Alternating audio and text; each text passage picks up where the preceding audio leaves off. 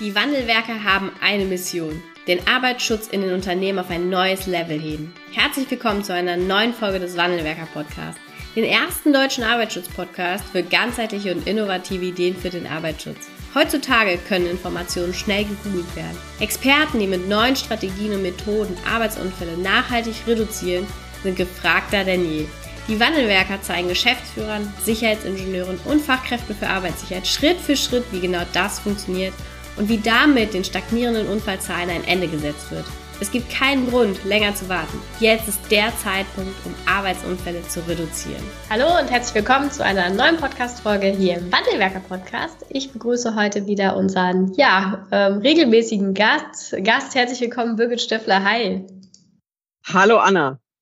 Du bist heute wieder da. Es ist wieder mindestens ein halbes Jahr her, glaube ich, dass wir heute mal wieder einmal drauf schauen, was gibt es Neues im äh, Sinne der Gefahrstoffe, also was gibt es auch Neues aus dem AGS. Die letzte Sitzung hat da stattgefunden. Ne? Du bist da besser im Bild als ich. Hol uns doch einmal ab, wie ist da der Stand? Und vor allen Dingen blicken wir alle ganz gespannt auf das Thema Novellierung Gefahrstoffverordnung und hoffen, dass du da auch heute vielleicht nochmal etwas Neues ähm, ja, für die Hörerinnen und Hörer mitgebracht hast.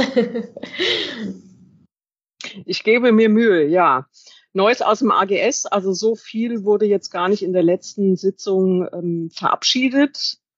Neufassung, ich schaue mal hier gerade in mein Protokoll. Es gab ein paar Neufassungen. Es gibt immer ein paar Änderungen der Grenzwerte, also TRGS 900, die gesundheitsbasierten Arbeitsplatzgrenzwerte und auch TRGS 903, die biologischen Grenzwerte, mhm. also wie man Abbauprodukte im menschlichen Körper nachweisen kann, im Blut oder Urin hauptsächlich, ne, ähm, wird dann alles auch ähm, wieder aufgelistet im Artikel für den Sicherheitsingenieur. Da waren aber jetzt auch nicht so spannende Stoffe dabei, so irgendwas, was man groß kennt. Äh, von daher hält sich da, wie soll man sagen, der, der, ich will jetzt nicht sagen, der Praxisbezug ist nicht da, ne, aber ähm, da werden jetzt nicht viele sagen, oh ja, diesen Stoff. Ich spreche mal ein aus Tetrahydro 1346, Tetrakishydro, Hydroxymethyl, Imidazol 4,5D, Imidazol 2,5,1H3H-Dion, auch genannt Tetramethyl. Da muss ich selbst als Chemikerin gucken, dass ich die richtige Silbe finde. Tetramethyl, äh, Acetylendiharnstoff. Ja. Also da klingelt's bei mir jetzt nicht sofort ich sage, oh ja, haben wir überall in der, im Labor oder in der chemischen Produktion. Ne? Wenn es bei dir schon nicht klingelt, dann bei naja, den wenigsten. Wie gesagt, ich würde jetzt auch nicht äh, sagen, dass ich allwissend bin ne, und wirklich mit jedem Stoff als Chemikerin sofort was anfangen kann. Aber beispielsweise hätte da jetzt Tetrahydrofuran gestanden äh, oder Methanol, ne, ähm, dann würde, glaube ich, fast jeder sofort sagen, oh ja, äh, haben mhm. wir. Ne? Aber ja. das ist vielleicht ein ganz guter Übergang. Ähm, wir haben ja nicht nur in Deutschland die TRGS 900 mit den Arbeitsplatzgrenzwerten, die dann ja rechtsverbindlich sind, sondern wir haben ja in Deutschland immer auch die DFG MAC-Liste. Die kommt mhm. einmal im Jahr raus, immer im, im Juli, August, eigentlich Anfang Juli kommt die neue Mitteilung. Und das ist ja so ein bisschen wie die Sonne, die am Horizont hinten auf oder untergeht, je nachdem, wie man es jetzt sehen will welche Grenzwertabsenkungen könnten kommen, sofern dann der Unterausschuss 3 die DFG-MAC-Werte, die neuen oder die abgesenkten, in die TRGS 900 übernimmt. Und da haben wir gerade eine prominente Absenkung, die kommt, und zwar das Tetrahydrofuran, hat bisher einen Arbeitsplatzgrenzwert von 150 Milligramm, wird jetzt abgesenkt oder soll laut MAC-Liste abgesenkt werden auf 60 Milligramm also von 150 auf 60 ist jetzt nicht so, dass man, äh, glaube ich, sofort aufschreien muss. Ne? Manche sagen natürlich, naja, wenn wir gerade so bei den 150 oder knapp drunter waren, ist es schon relevant. Ne? Ob das dann so abgesenkt wird, äh, müssen wir noch sehen nächstes Jahr. Wahrscheinlich aber ja, wurde mir schon mal durch die Blume mitgeteilt. Ne? Deswegen kann man jetzt schon mal zum Beispiel gucken bei seinen eigenen Arbeitsplatzmessungen auf Tetrahydrofuran, ob man mit den 60 Milligramm irgendwo in ein Problem reinläuft, was eine Grenzwertüberschreitung angeht. Ne? Kann man zumindest schon mal gucken. Ich würde jetzt aber nicht sofort losrennen und eine Neuanlage auf die 60 Milligramm planen statt 150. Ne? Mhm. Aber man kann zumindest schon mal seine eigene Gefährdungsbeurteilung, weil das ist ja so einer der Auslöser für die Aktualisierung einer Gefährdungsbeurteilung. Wenn sich Luftgrenzwerte ändern, ja. ne, sollte man immer gucken, passen die Schutzmaßnahmen noch. Und meistens ist es ja so, dass man sagen würde, na, es ist eher entscheidend, wenn wir von 150 jetzt kommen, wird der abgesenkt auf 15 oder 1,5. Also meistens geht es eher um Größenordnungen bei Grenzen, Grenzwerten, als ob jetzt der Grenzwert 60 oder 120 oder 150 ist. Ja, wie gesagt, wenn man gerade so in diesem Grenzbereich ist, ne, mhm. aber ähm, meistens sind eigentlich die Grenzwertänderungen um den Faktor 10 oder manchmal ist es noch mehr. Das sind dann die, die man sich auf jeden Fall mal anschauen sollte. Ja, ja, okay. Das zum äh, Thema neue oder aktualisierte Grenzwerte. Ja. Hast du, hast du da noch einen prominenten Vertreter oder war der Rest, fällt der Rest dann eher unter die, unter die Kategorie nicht ganz so oft in der Praxis vertreten? Also ich glaube, das bekannteste vielleicht dürfte noch sein das Schwefelhexafluorid. Da wurde mhm. äh, zum Beispiel sogar der Grenzwert angehoben. Ne? Auch das okay. kommt ja manchmal vor, ne? ähm, eher selten, aber es kommt mhm. vor. Ne? Kommt natürlich vielleicht auch daher, dass man vielleicht neuere Daten hat, die ähm, einen höheren Grenzwert auch zulassen, weil man dann eben mehr Daten hat. Weil ein niedriger Grenzwert, da gibt es ja zwei Gründe, warum ein Grenzwert niedrig sein kann. Der kann einmal niedrig sein, weil der Stoff an sich wirklich total gefährlich ist, krebserzeugend, akut giftig.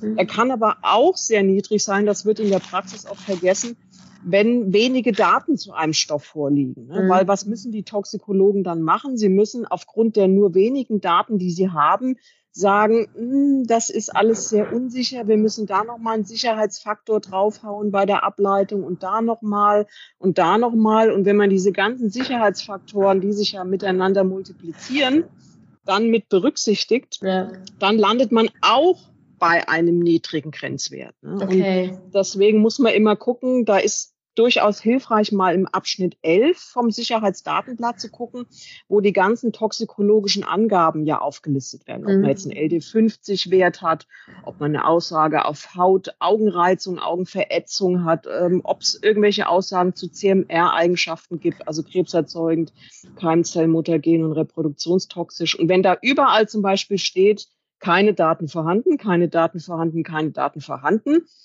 dann könnte es natürlich auch sein, dass man so wenige Daten zu einem Stoff vorliegen hat, dass der Grenzwert, der ja manchmal auch firmenintern bei uns dann abgeleitet wird, eben so niedrig oder vorsichtig niedrig ist, weil man eben sagt, wir wissen so wenig zu dem Stoff, wir gehen da mit einem entsprechend hohen Schutzniveau dran. Das wird ja auch in der Gefahrstoffverordnung gesagt, wenn man gewisse Prüfdaten zu einem Stoff nicht hat, dann muss man so tun, als ob der Stoff, ich hoffe, ich kriege die fünf jetzt zusammen, dass er akut giftig ist, dass er hautreizend ist, dass er ein äh, Keimzellpotenzial hat, dass er organschädigend ist. Ne? Also man muss dann praktisch so tun, als hätte der Stoff ein paar Haarsätze und leitet darüber dann seine Schutzmaßnahmen ab. Als prominentes Beispiel nehme ich mal jetzt so im Labor, wird jeder kennen, mit unbekannten oder noch nicht vollständig untersuchten Stoffen. Was wird da als Schutzmaßnahme angebracht? Da wird gesagt, geh bitte in den Laborabzug. Da mhm. bist du entsprechend gut geschützt. Ne? Ja, okay. Ja, und dann äh, ist natürlich die ganz spannende Frage, was gibt's Neues bei Novellierung der Gefahrstoffverordnung? Ja, gut. Wie weit sind wir denn da mit dem Referentenentwurf? Da hast du schon mal eine sehr gute Frage angesprochen. Wie weit sind wir denn? Ähm, also, der Stand vor ein paar Monaten war das bis Ende zweiten Quartals, ich nenne jetzt auch das Jahr dazu, 2023, äh, der, der, die Verabschiedung durch sein soll. Mm, ja, jetzt haben wir heute den 11.8., wo wir den Podcast aufnehmen. Also der 30.6. ist definitiv rum. Ne? Ja. Dann hört man sich ja so rum, so, hast du was gehört? Weißt du mehr? Wie sieht's denn aus? Ne? Ähm, ja, ich habe jetzt irgendwo äh, gelesen, dass es jetzt heißt, Ende des Jahres, auch hier wieder das Jahr genannt, 2023, soll es jetzt wirklich soweit sein. Ja, gut, das ist jetzt mhm. noch viereinhalb Monate gefühlt. Ne? Ähm, also ist sportlich. Fast vorbei. also gefühlt fast vorbei weil es gibt ja sechs Stationen im Gesetzgebungsverfahren. Mhm. Also wir hatten letztes Jahr ja schon im März 2022 kam der erste Referentenentwurf, der wurde dann kommentiert von vielen Verbänden und Organisationen, also auch der ähm, VCI, der Verband äh, mhm. für chemische Industrie. Bei dieser Stellungnahme habe ich auch mitgewirkt. Das heißt, da haben wir uns den ersten Referentenentwurf angeschaut und haben gesagt, was, was stimmt da nicht, was äh, ist, ist falsch, äh, was ist schwierig umzusetzen, was ist unklar. Ne? Und dann formuliert man, formuliert man das in einer Stellungnahme. Und diese ganzen Stellungnahmen übrigens ne, sind im Internet einsehbar. Also das sind, glaube ich, locker über 30 Stellungnahmen von verschiedensten Organisationen. Also man kann das alles nachlesen, was wir da ähm, kommentiert haben, um mal das Stichwort Lobbyarbeit zu bringen. Ne? Also es kann jeder genau sehen, was haben wir da wie kommentiert.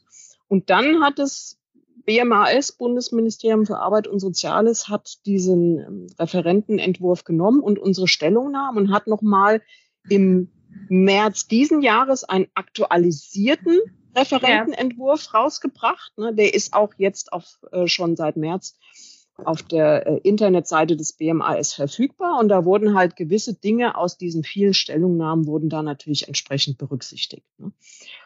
Und zum Zeitplan, weil das interessiert uns ja alle, wann kommt sie jetzt, ne, habe ich mal irgendwann gehört, also vom Referentenentwurf an abgerechnet ein Jahr dauert es, weil, also Schritt eins ist der Referentenentwurf, Schritt zwei ist die Länder- und Verbändebeteiligung, mhm. also diese Stellungnahmen.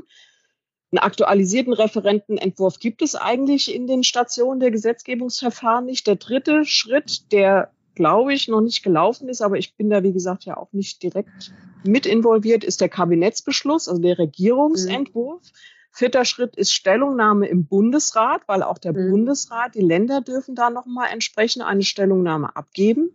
Schritt fünf ist Lesungen im Bundestag. Da gibt es mehrere Lesungen und nicht nur eine. Und der Schritt sechs ist Abschluss des Gesetzes, weil es müssen ja noch diverse Leute da unterzeichnen, unterschreiben.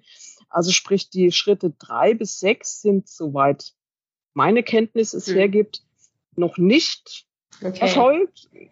Und ja, ich weiß es nicht, ob wir das noch oder ob das BMHS oder die Regierung und der Bundesrat, ob wir das bis Dezember dann noch schaffen, weil wir wissen, glaube ich, alle, das vierte Quartal ist eigentlich immer Horror, was die Arbeitsbelastung angeht. Also kann ich ein Lied von singen, da will ja jeder noch äh, seine Gefährdungsbeurteilung abschließen oder sonst irgendwas fertig machen. Nein, sag doch sowas nicht. Das ist immer gut ja. verteilt übers Jahr. genau, genau. Äh, äh, Hinweis aus der Praxis, ne? kennen wir ja. alle, glaube ich, die in der Praxis tätig sind. Ne? Das muss alles noch jetzt bis Ende des Jahres fertig sein. Also, wie gesagt, ich bin immer erstmal positiv gestimmt und ähm, ob es dann Ende des Jahres wird oder halt doch 2024. Ganz ehrlich, die Welt wird davon nicht untergehen. Ne? Aber ähm, die letzten vier Schritte, ob das jetzt wirklich alles noch innerhalb der viereinhalb Monate dann läuft, wir schauen mal. Ne? Hm. Ja. Okay. Aber trotzdem können wir das ja jetzt nochmal als Thema nehmen und nochmal ein bisschen näher drauf eingehen. Ja, und äh, es beobachten und hoffen, dass sie dann irgendwann kommt und hoffen, dass wir noch darüber sprechen dürfen. Ne? also wir werden drüber sprechen. Ähm, ich glaube, dass es auch das, ähm, was, was sich durch Corona ein bisschen geändert hat. Ich kenne das jetzt vom VCI, der macht auch regelmäßig Webinare zu neuen. Mhm. Ich bin sicher, da wird es auch für die Gefahrstoffverordnung was geben. Ähm, ich werde auch bestimmt gucken, ob ich vielleicht über den Sicherheitsingenieur, ähm, da, ob wir da nochmal ein Webinar anbieten ja. und das nochmal thematisieren, weil das ist natürlich schon, was in der Verordnung steht, da kann ich ja nicht so einfach abweichen von. Ne? Also das ist mhm. gesetzt. Von der TRGS darf ich ja immer abweichen, wenn ich die Sicherheit auf, auf andere Weise darstelle. Ne? Ja. Also da hat man gewisse Freiheiten einfach, nennt sich Vermutungswirkung, ne? dass man sagt, wenn ich mich jetzt an diese TRGS halte, dann bin ich im grünen Bereich, wie man eigentlich so ein bisschen laut Risikomodell vielleicht sagen würde. Ne? Also da ist alles in Ordnung. Wenn ich aber sage, nee, der Weg der TRGS oder die Maßnahmen gefallen mir nicht, aber ich habe andere Maßnahmen, die die gleiche Sicherheit erreichen. Ne? Dann darf man das natürlich auch als mhm. compliant, wie man so schön sagt, also gesetzeskonform werten. Ne? Die Frage ist halt immer, wer entscheidet denn dann, ob die Maßnahmen wirklich klar sind oder nicht? Ne? Und da gehen natürlich manchmal die, die Diskussionen mit der Behörde los. Ne? Das, man, da kann man ja unterschiedlicher Meinung sein, ne? wie gut oder wie ja. schlecht eine Maßnahme ist. Ne? Und das muss man dann natürlich diskutieren und hoffentlich gut belegen können, dass die gleiche Sicherheit eben auch realisiert ist. Ja. Okay. Dann hattest du zuletzt im, äh, im Sicherheitsingenieur in der kommenden oder entweder in der letzten oder in der kommenden Veröffentlichung auch das Thema Risikokonzept für krebserzeugende Gefahrstoffe nochmal mit aufgeführt. Kannst du dazu vielleicht ja. nochmal ganz kurz was sagen? Wichtiger Punkt, ja. großartiges Konzept, was wir aus meiner mhm. Sicht eigentlich auch gut übertragen könnten auf andere Dinge. Also vom Ansatz ja. her, ne? Ja. Mhm. Mhm. Genau. Oh ja, wo fange ich da jetzt an? Ne? Also Risikokonzept, äh, vielleicht einfach um es gleich ein bisschen plastisch zu machen. Jeder von uns kennt, glaube ich, eine Ampel. Ne? Rot, Gelb, Grün. Weiß man, bei Rot muss ich stehen, bei Gelb muss ich aufpassen, ob es nicht gleich auf Rot, sting, äh, Rot springt, ne? aber es könnte ja vielleicht auch auf Grün gehen. Ne? Also mit Ampelmodell kann man sich das, glaube ich, ganz gut vorstellen. Ne? Was wird ein roter Risikobereich sagen? Na, der wird sagen, das ist nicht in Ordnung, da musst du aber richtig jetzt mal Maßnahmen umsetzen. Ne? Der gelbe Bereich sagt, ist nicht toll, ne? ähm, aber ist schon mal natürlich deutlich besser als ein roter Bereich. Ne? Und dann haben wir den grünen Bereich, wo man sinngemäß sagen kann, weiterfahren wie bisher, die bisherigen Schutzmaßnahmen weiterhin aufrechterhalten, die Wirksamkeit regelmäßig kontrollieren und dann darf man weiterfahren. Ne? Mhm. Und das ist ein, ein neues Konzept, was ja 2010 aufkam betrifft eben krebserzeugende Stoffe. Ne? Weil früher dachte man bei krebserzeugenden Stoffen, naja, das erste Molekül macht Krebs. Ne? Man nennt das auch Single-Hit-Theorie. Ne? Also mhm. das erste Molekül, was in meinen Körper einschlägt, äh, äh führt sofort zur Tumorentstehung und zum Krebs. Ne? Bei Asbest sagt man das auch, oder? Ja, ich glaube, da ist die, die, die Schwelle ist extrem niedrig, aber auch Asbest ist zum Beispiel mit den entsprechenden Faserwerten, ähm, ist das auch in diesem ähm, Risikoakzeptanzmodell mit drin. Ne? Also okay. auch da sagt man halt natürlich, ähm, ein gewisses Restrisiko hat man immer auch im grünen Bereich. Ne? Und das mhm, ist so ein bisschen der Unterschied also ich hatte ja vorhin erwähnt, TRGS 900, das sind die Arbeitsplatzgrenzwerte, die sind gesundheitsbasiert. Ne? Was heißt jetzt gesundheits- und risikobasiert? Ne? Gesundheitsbasiert heißt, wenn ich den MAC-Wert, ich nehme mal ein Beispiel, Methanol, Tetrahydrofuran kennt jeder, wenn ich den MAC-Wert oder eben eins zu eins ist es ja der, der äh, TRGS 900 Arbeitsplatzgrenzwert, wenn ich den einhalte, dann sind meine Mitarbeiter meine Mitarbeitenden, Beschäftigten, wer mit dem Stoff exponiert ist, sind die mhm. geschützt. Ne? Weil das mhm. ist wirklich gesundheitsbasiert, bist du drunter, alles gut. Ne? Bei diesem Risiko ähm, Maßnahmenkonzept, also der TRGS 910, mhm. da ist es eben so, dass man sagt, ja, da gibt es zwar auch so einen grünen Bereich, aber da ist immer noch ein gewisses Restrisiko, weil man eben halt weiß, okay, auch die ersten Moleküle können schon ein gewisses krebserzeugendes Potenzial leider haben. Ne? Und mhm. bei den gesundheitsbasierten in der TRGS 900 kann man ganz klar sagen, wenn das ein normaler, äh, wie soll man sagen, erwachsener, gesunder, gesunder Erwachsener ist, dann passiert da gesundheitlich nichts. Ne? Und ganz früher, wer schon länger mit dem Thema krebserzeugende Stoffe zu tun hat, wird vielleicht noch aus der früheren Version der TRGS 900 die TRK-Werte kennt, technische Richtkonzentration.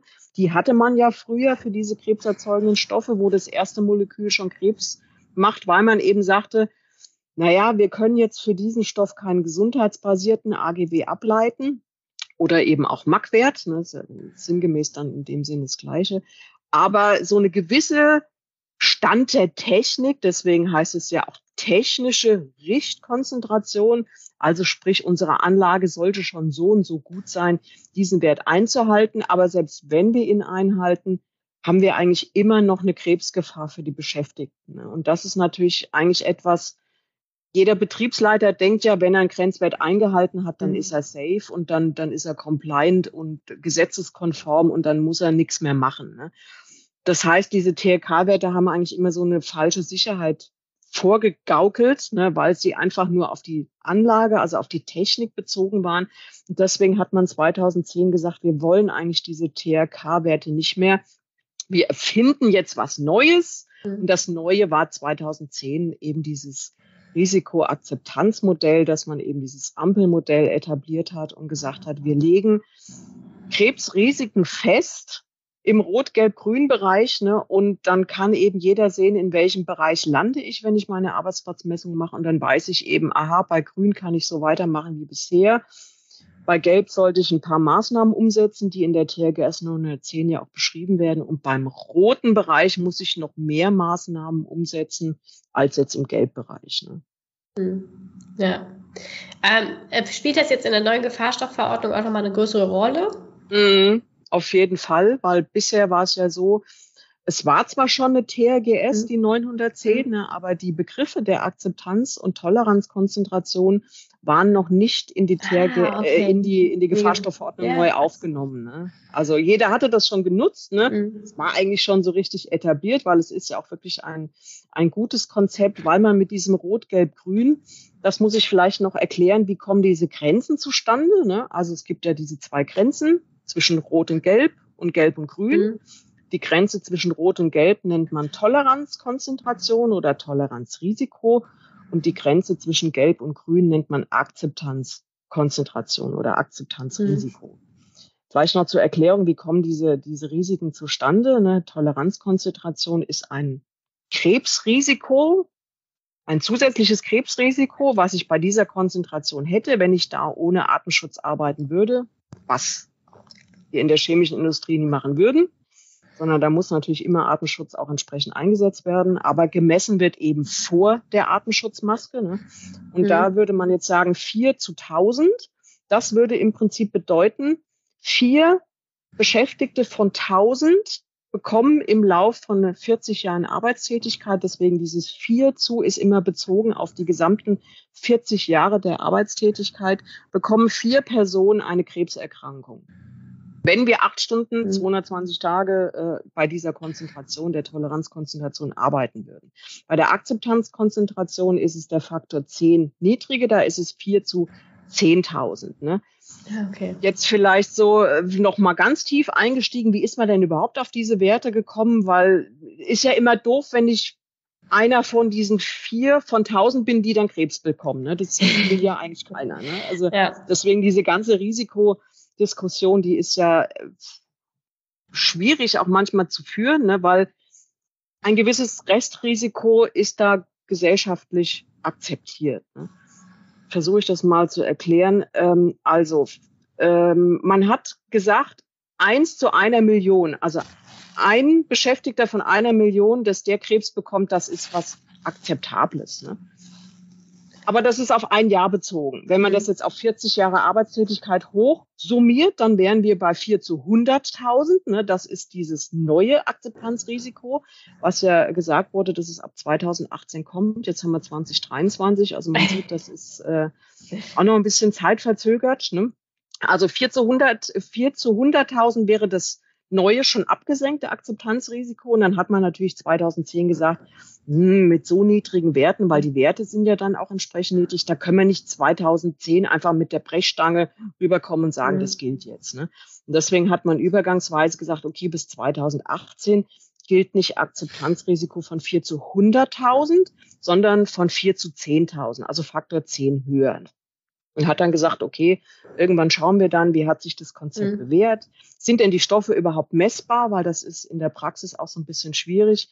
Diese Werte sind ja dann sowas von im Mikrogramm- oder Nanogramm-Bereich. Ne? Und üblich sind Grenzwerte eigentlich eher im Milligramm-Bereich, wenn wir mal die, die AGWs aus der TRGS 900 nehmen. Ne? Also Mikrogramm und Nanogramm, da ist die Analytik auch entsprechend mhm.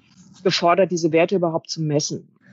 Und deswegen hat man gesagt, okay, dann fangen wir mit 4 zu 10.000 an und Toleranzkonzentration ist 4 zu 1000. Ne? Ähm, und das sind natürlich dann nochmal um den Faktor 10 höhere Werte. Ne? Und so kam das eben zustande, dass man sagt, Toleranzrisiko ist 4 zu 1000 und das aktuelle Akzeptanzrisiko ist 4 zu 10.000. Und dann kann man in der TRGS 910 in die Tabelle gehen und kann eben schauen, ich habe jetzt Arsenverbindung, ich habe Benzol, ich habe Epichlorhydrin, was auch immer, und dann kann ich eben nachlesen, was ist meine Toleranzkonzentration und was ist meine Akzeptanzkonzentration. Und vielleicht auch was ähm, relativ Neues, aber wahrscheinlich von vielen in der Praxis gar nicht so bemerkt wurde. Die TRGS 910 hatte bis vor einigen Wochen, Monaten einen Seitenumfang von, ich weiß nicht, 170 Seiten oder irgendwas, weil dieser ganze Leitfaden hinten noch dran war, wie man diese Werte ableitet. Ne? Okay. Und ganz ehrlich, also das wissen die Toxikologen, aber ich glaube, wir Normalsterbliche äh, denken dann so, äh, was? Äh, äh, so hier, da versteht kein Mensch. Ne? Da haben wir schon immer gesagt, also eigentlich können wir das doch, diese 150 Seiten, können wir doch irgendwie auslagern, unten dranhängen macht die TRGS ein bisschen schlanker, weil was mhm. brauchen wir als Anwender? Wir brauchen die Tabelle mit den Werten und wir brauchen die Tabelle mit den Schutzmaßnahmen je nach Risikobereich. Ne? Und das langt dann absolut. Und ich glaube, jetzt sind wir bei 20, 25 Seiten okay. oder so. Also ist schlanker im, im Öffnen, weil ich, ich äh, erinnere mich da immer nur an Fragen von den Kollegen äh, von vor einigen Jahren, wo ich denen dann gesagt habe, also Akzeptanz, Toleranz, Konzentration mhm. findet ihr in der TRGS 900, geht einfach ins Internet, äh, ins Internet, ladet euch die runter und sucht dann, ja, also Birgit, äh, und dann habe ich gefragt, habt ihr die Werte gefunden? Ne? Ja, also Birgit, wir haben die geöffnet und die hat ja 170 Seiten, da habe ich die gleich wieder zugemacht.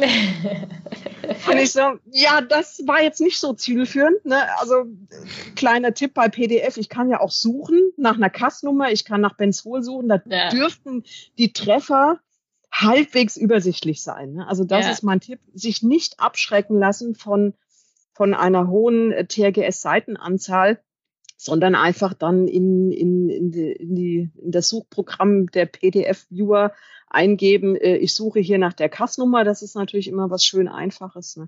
Oder ja. ich äh, suche nach, nach Benzole oder ich suche nach Epichlorhydrin oder ich nehme die EG-Nummer oder was auch immer. Ne? Und dann ist ja die, die Übersicht halbwegs oder die Trefferanzahl halbwegs reduziert. Ja, das stimmt. Das ist ein guter mhm. Praxistipp, ne, für alle. Ja, genau, die, die da denken, oh, also, weil ich meine, mir geht's bei vielen Dokumenten auch, da kommt wieder irgendwas von der EU rein mit 300 Seiten und ich denke, ach du meine Güte. Mhm. Ich lese mir nur mal das Abstract durch oder hinten die Zusammenfassung. Also ja. kleiner Tipp aus der Praxis, meistens entweder vorne im Dokument mal gucken, so Inhaltsverzeichnis scannen, ist da irgendwas Wichtiges, ne?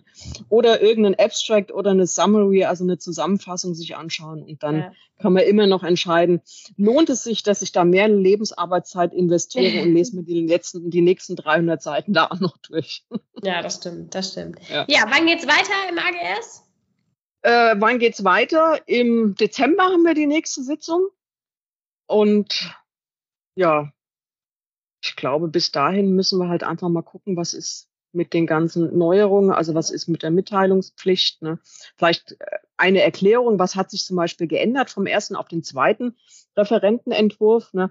Also wir hatten in der Stellungnahme damals kommentiert, dass diese Mitteilungspflicht ja zum Beispiel nur sinnvoll ist für krebserzeugende und keimzellmutagene Stoffe. Mhm. Also wenn wir die CMR-Gruppe nehmen, ähm, macht das ja eigentlich nur Sinn für ähm, krebserzeugende und keimzellmutagen, weil da entwickelt man ja später eventuell über eine Berufskrankheit einen Krebs, ne, der ja. hätte verhindert werden können, wenn die Schutzmaßnahmen entsprechend äh, wirksam gewesen wären. Ne? Also für reproduktionstoxische Stoffe machte das eigentlich keinen Sinn. Ne? Und das haben wir auch angemerkt, ähm, dass man bitte diese Mitteilungspflicht an die Behörde für die reproduktionstoxischen Stoffe wieder streicht. Ne? Und das wurde zum Beispiel jetzt vom mhm. ersten auf den zweiten Referentenentwurf entsprechend umgesetzt. Ne? Okay. Also man sieht, dass solche Stellungnahmen da durchaus auch ihren Sinn haben, weil ich glaube, wir wissen alle, dass, dass solche Verordnungen auch und die ganzen Texte dazu extrem komplex sind. Ne? Und deswegen ist es ja gut, wenn mehrere Leute nochmal draufschauen und sehen, ja. oh, da hat sich was geändert. Ne? Aber ja. jetzt muss ich gleich wieder mit einer schlechten Nachricht um die Ecke kommen. Auch wenn wir es in Deutschland geschafft haben, diese Mitteilungspflicht an die Behörde abzuwenden, äh, kommt uns leider die EU oder grätscht uns die EU, will ich jetzt na, will ich will jetzt nicht sagen, grätscht uns dazwischen, ne, aber ähm, ich glaube, jeder, der mit krebserzeugenden Stoffen arbeitet, kennt hoffentlich diese 40-jährige Aufbewahrungsfrist ja. nach Ende der Exposition, wenn eine Gefährdung bei krebserzeugenden Stoffen gegeben ist. Ne? Ja, bisher gab es diese Forderung nicht für die reproduktionstoxischen Stoffe, weil es mhm. macht ja keinen Sinn, da 40 Jahre lang die Ergebnisse aufzulisten, weil da wird kein Krebs draus entstehen, den man nach 40 Jahren dann versucht, mit einer Exposition am Arbeitsplatz irgendwie in Verbindung zu bringen. Aber da sich ja die EU auf die Fahne geschrieben hat, jetzt ähm, auch die CMR, die, die EU-Krebsrichtlinie wurde ja dieses Jahr erweitert auf eine, wie soll man sagen, Krebsmutagen- und reproduktionstoxisch Richtlinie. Also früher sagte man CME, CMD, Carcinogens, Mutagens Directive. Directive ist der englische Begriff für EU-Richtlinie. Mhm. Jetzt hat man die erweitert auf CMRD, Carcinogens, Mutagens, Reprotoxic Directive. Also die R, die reproduktionstoxischen Stoffe sind jetzt mit dabei. Und jetzt hat die EU irgendwie gesagt, na ja, 40 Jahre ist vielleicht ein bisschen viel. Also das ist jetzt meine Spekulation dazu. 40 ja. Jahre ist vielleicht ein bisschen viel was nehmen wir denn? Ah, dann nehmen wir fünf Jahre nach Ende der Exposition. Das heißt, das ist jetzt eine EU-Richtlinie, die wir eben auch national umsetzen müssen. Das gilt ab 2024. Glaube ich, muss die scharf geschaltet werden. Und das steht auch jetzt schon im Referentenentwurf drin. Die 40 ja. Jahre für krebserzeugende Stoffe kennt man. Und für R-Stoffe kommen eben die fünf Jahre nach Expositionsende hinzu. Mein Tipp an dieser Stelle ist jetzt schon mal kritisch das Gefahrstoffverzeichnis durchzusehen und zu gucken, brauchen wir diesen R-Stoff wirklich noch oder können wir uns das irgendwie vom Leib halten, will ich jetzt mal sagen. Mhm. Also wirklich nochmal kritisch eine Substitutionsprüfung bei CMR überhaupt zu machen, weil wir haben keinen Schutz durch Eintragung 40 Jahre nach Ende der Exposition, sondern der beste Schutz ist, wenn man mit diesen Stoffen gar nicht erst umgeht. Ja. Und ich glaube, da haben wir ein schönes Schlusswort gefunden, weil alles weitere sprengt, glaube ich, den, den Rahmen hier und die wesentlichen Sachen werden nochmal auch im äh, Artikel vom Sicherheitsingenieur veröffentlicht. Und ich glaube, das wird dieses Jahr nicht der letzte Artikel von mir zu dem Thema sein, ne, dass man da nochmal vergleicht. Nicht, nee. äh, was hat sich jetzt vom ersten auf den zweiten ähm, Referentenentwurf ja. nochmal geändert. Ja. ja, liebe Birgit, vielen, vielen Dank für deine Einblicke, Gerne. für deine Fachkompetenz hier, mit einer Leidenschaft für Gefahrstoffe, wie sie sonst kein anderer hat. vielen Dank. ja, danke schön, dass du wieder da warst und äh, mhm. ich hoffe, jetzt alle Hörerinnen und Hörer sind wieder up to date, was es Neues aus dem AGS gibt. Dankeschön und bis zum nächsten Mal. Sehr gerne, Anna.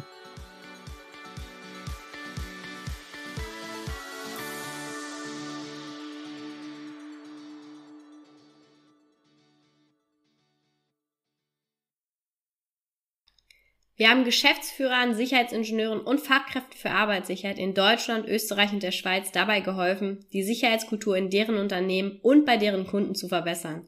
Als Kooperationspartner des Verbandes für Sicherheit, Gesundheit und Umweltschutz bei der Arbeit liegt es uns am Herzen, dir das notwendige Handwerkszeug auf dem Weg zur Vision Zero zu zeigen und bei der Umsetzung zu unterstützen. Wenn du wissen willst, ob du für eine Zusammenarbeit geeignet bist, dann sichere dir jetzt unter www.wandelwerker.com-termin deinen persönlichen Termin. Vielen Dank, dass du heute wieder dabei warst. Wenn dir gefallen hat, was du heute gehört hast, dann war das nur die Kostprobe.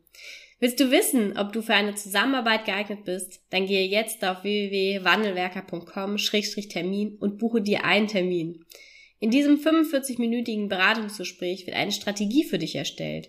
Du erfährst, in welchen Schritten du an der Einstellung der Menschen im Unternehmen arbeitest, sichere Gewohnheiten schaffst und somit die Arbeitsunfälle nachhaltig reduzierst.